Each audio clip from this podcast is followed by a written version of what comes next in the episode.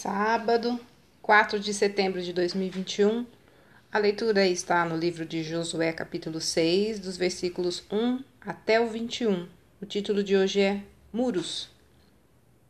A queda da cidade de Jericó, relatada em Josué 6, é mais um capítulo do grande poder de Deus.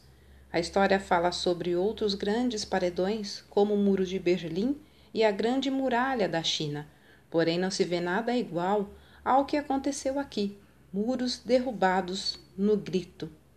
A forma que Deus usou para derrotar essa fortaleza tão bem protegida foi singular. Os moradores de Jericó tinham se entrincheirado na cidade. Tamanho era seu pavor dos israelitas. E não era sem razão. Como não temer um povo que tinha atravessado o Mar Vermelho por um caminho aberto de forma sobrenatural e já derrotara outros reis muito poderosos da região?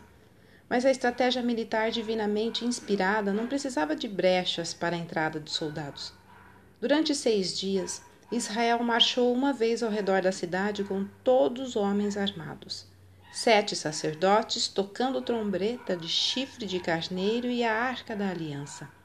No sétimo dia, deram sete voltas na cidade.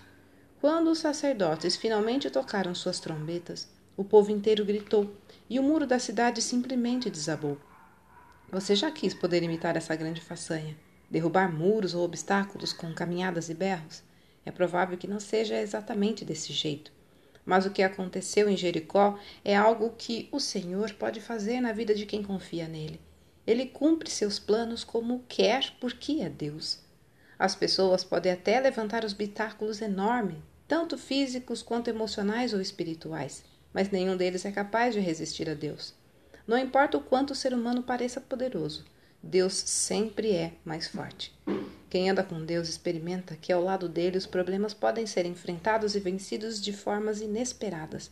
Com frequência, as instruções dele são surpreendentes e a solução não é como nós imaginamos. Mas no fim, sempre fica claro que o jeito dele é o melhor. Como é bom lutar as batalhas ao lado de Deus. Olha, quando confia em Deus, e obedece às suas instruções, descobrirá, na verdade, que o trabalho todo é dele. Texto retirado do presente diário da Rádio Transmundial, edição 24.